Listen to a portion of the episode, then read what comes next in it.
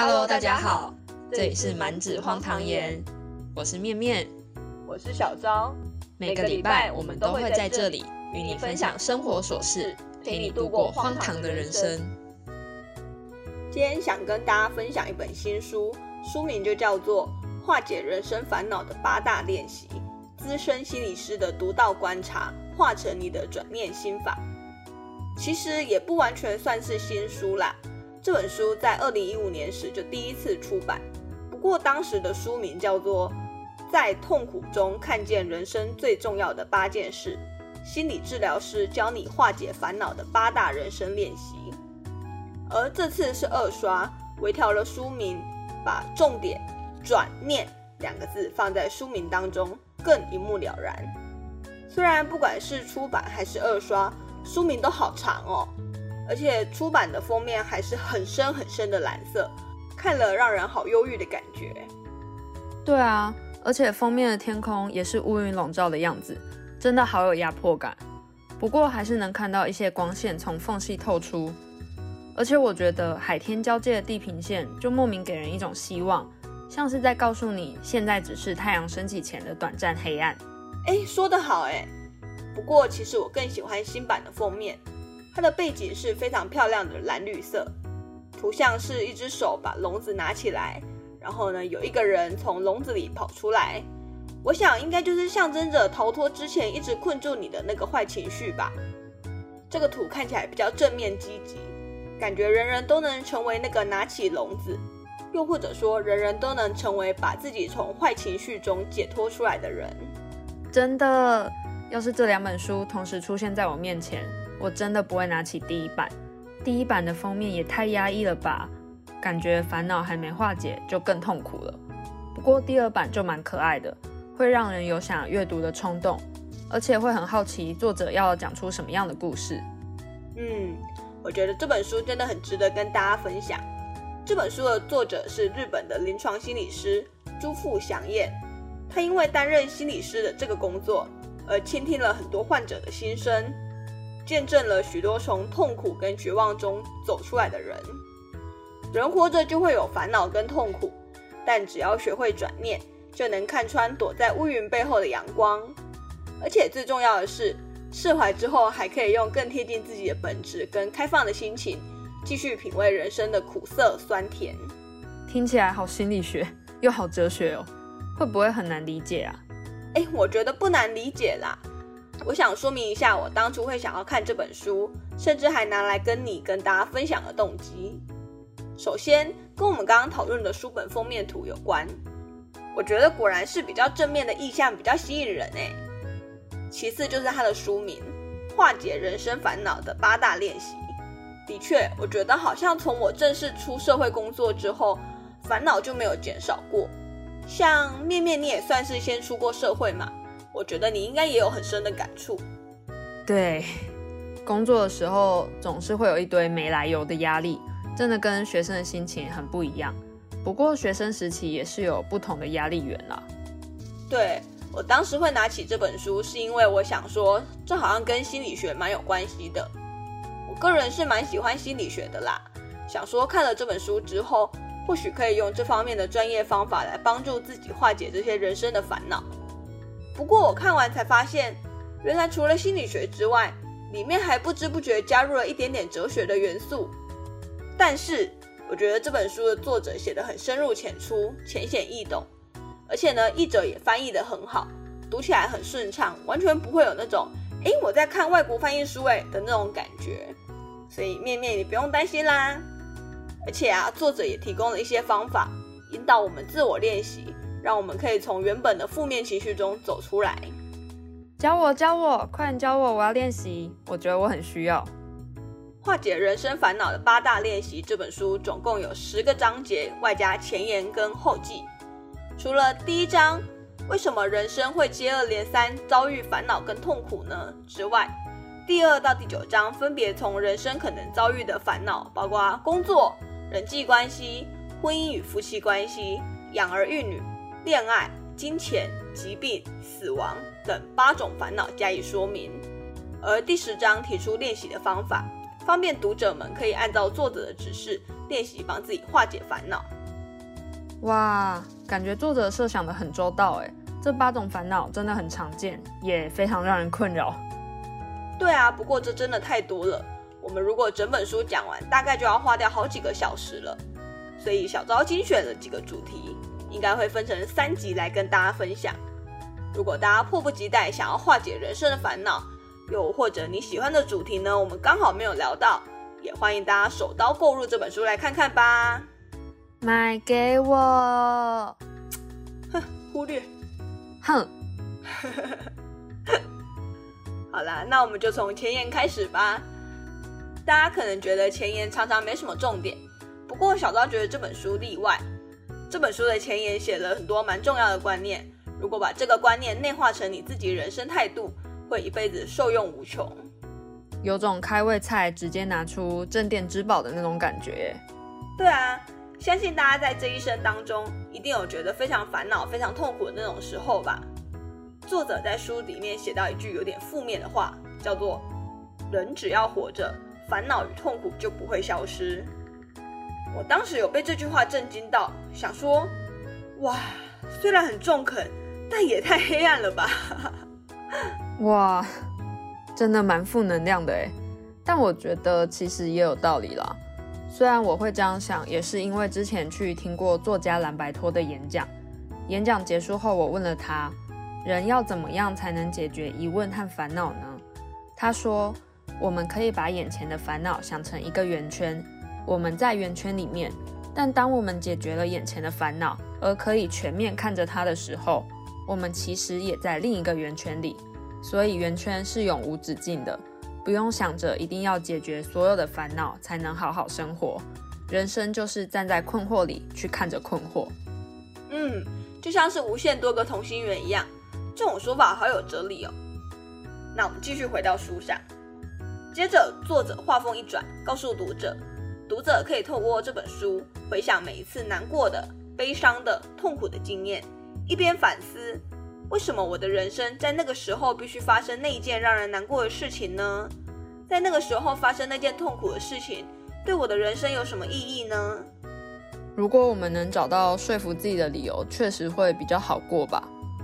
其实我觉得回顾人生就是一趟梳理自己内心的旅程，很重要也很有用，但过程确实会蛮痛苦的，因为等于是把自己很赤裸的摊开来审视。嗯。所以作者鼓励大家回忆自己的人生，尤其是回忆到痛苦的事情时，才会发现当初那件事情其实也有它的意义。因为自己的人生是需要这样的事情，事情才会发生。作者说，即使当下我们单纯只感受到痛苦，但是等到撑过那段日子，好不容易穿过那如同人生黑暗期的漫长隧道，回头审视这件事情时，才终于能够了解到这件事情的发生是有必要的。嗯，面面你觉得呢？有这方面的经验吗？嗯，理论上应该有，但其实我现在可能只会记得自己在什么时期比较黑暗，或是过得比较痛苦，但我好像没有花时间去梳理，或者说我还没到能够领悟那些痛苦事件意义的阶段，也说不定。所以暂时算是没有吧。如果之后突然想到，我再跟你分享。好哦，那接续着回到书本的内容。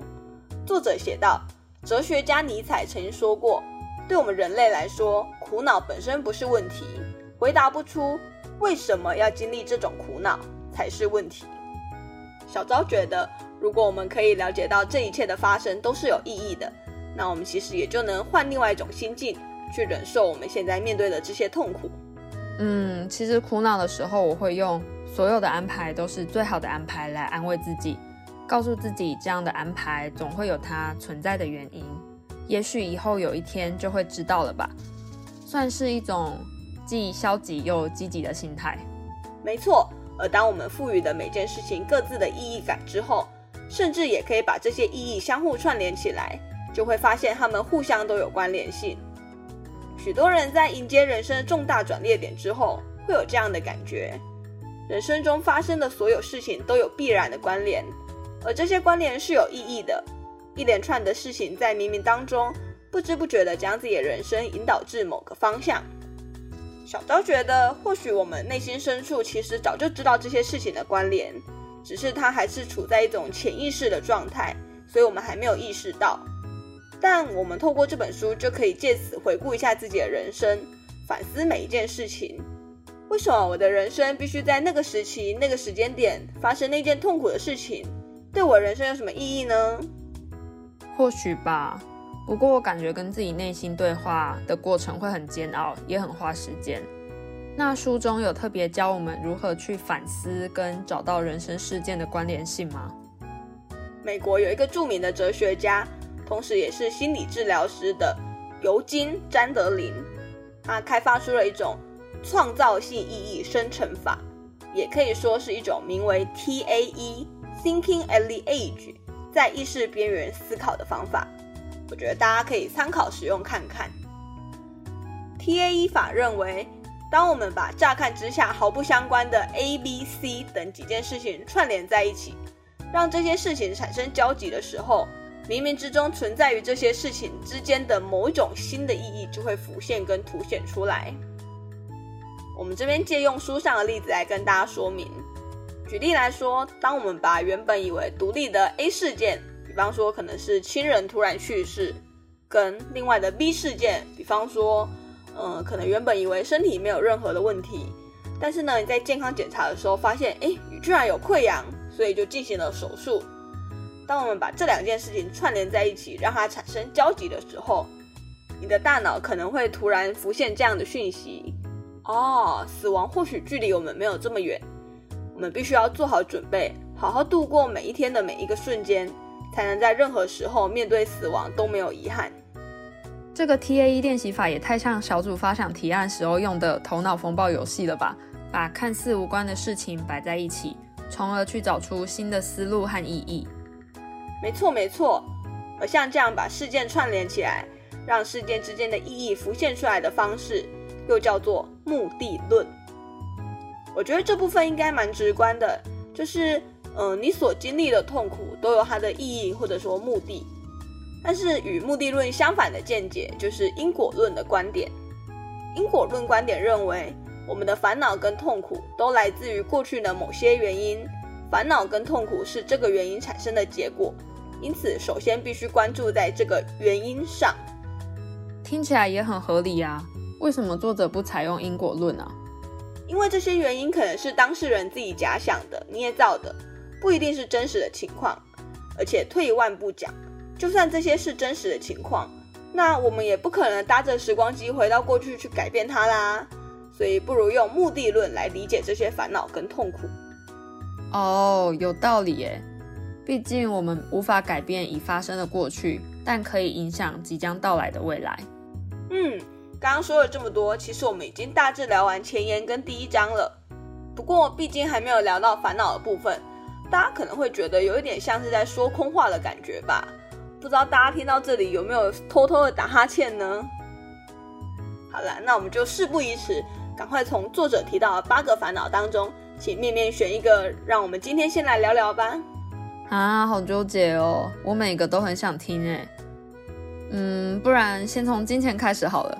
我很好奇作者会从什么样的角度去切入。好啊，作者在这一章中主要是针对为什么存不了钱来做说明。不知道大家还记不记得，在 EP 二三个强盗那一集当中，我们有跟大家讨论过，大家觉得需要多少钱才够用的这个问题呢？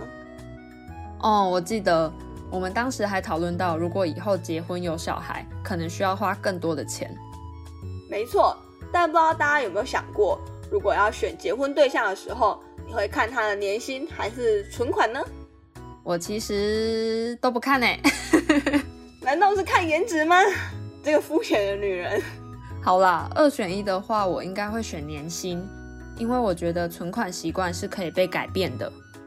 哦，这么说好像也是有道理。不过，作者跟面面想的不一样。作者在书中提出了结婚对象要看的是存款，而不是年薪的这种说法。嗯，其实我自己也觉得作者的说法很有道理。诶，那到底是什么样心理状态会让人年薪千万却没有存款呢？作者大致将这样的人分成四种类型。第一种是爱慕虚荣型的人，这样的人因为会觉得说，哎，我年薪千万哎，所以他的自尊心就很高，什么东西都只买高级的。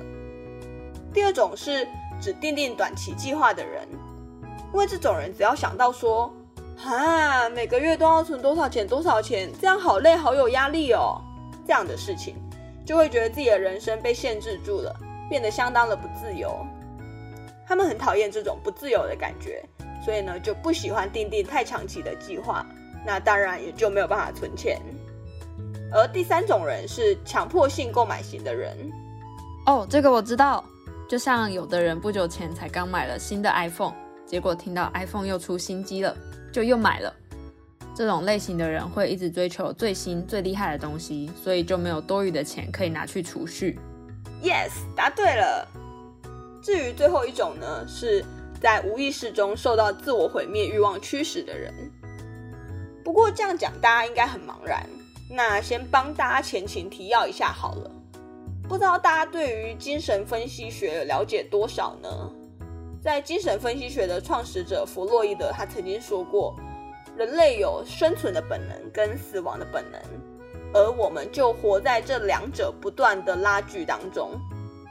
人类活在这个世界上，会同时怀抱着两种欲望，一种是，嗯，考虑到未来应该要脚踏实地的累积些什么吧，这样建设性的欲望。这种呢，就是生存本能比较强的人。简单来说，就是会考虑到要怎么样才让自己活下来的方法。但另外一种呢，就是哈，干脆把一切弄得乱七八糟好了，这样毁灭性的欲望，就是有一种把自己逼到死路的感觉。所以说啊，属于死亡本能比较强，或者说自我毁灭欲望比较明显的人，作者也会觉得这种人比较不容易存钱。其实我有时候也会这样觉得，诶，我觉得反正最后什么都带不走，我们为什么要如此努力赚钱或存钱呢？而且我们也不能一直疯狂的存钱，但都不花钱吧？如果一直存钱都不花钱，那不就没办法好好享受人生了吗？对啊，所以作者也在书里面提供了一个明早醒来存款突然归零也不后悔的生活方式。我觉得这个蛮有意思的，也想跟大家分享一下。不知道大家有没有曾经想过，毕竟人生是无法预测的嘛，会不会我们这样存钱着存钱着，结果隔天就突然发生了什么坏事？可能是死掉啦，或者什么经济崩盘、通货膨胀等等的，自己从以前到现在辛辛苦苦存下来的钱，在一瞬间变得几乎毫无价值。这时候大家会不会想要呐喊说：“啊，天哪！我一直以来这么努力的赚钱，一直忍着不去做自己想做的事情，到底是为了什么？早知道会变成这样，我就把钱全部花掉，去做自己想要做的事情了。”好像有可能哎，毕竟是自己省吃俭用存下来的钱。如果你觉得自己可能会想要这样呐喊，那就代表你的生活方式可能有一点本末倒置了，代表你可能已经被金钱操控喽。但大家要想一想，如果没有金钱，还是可以再赚回来的。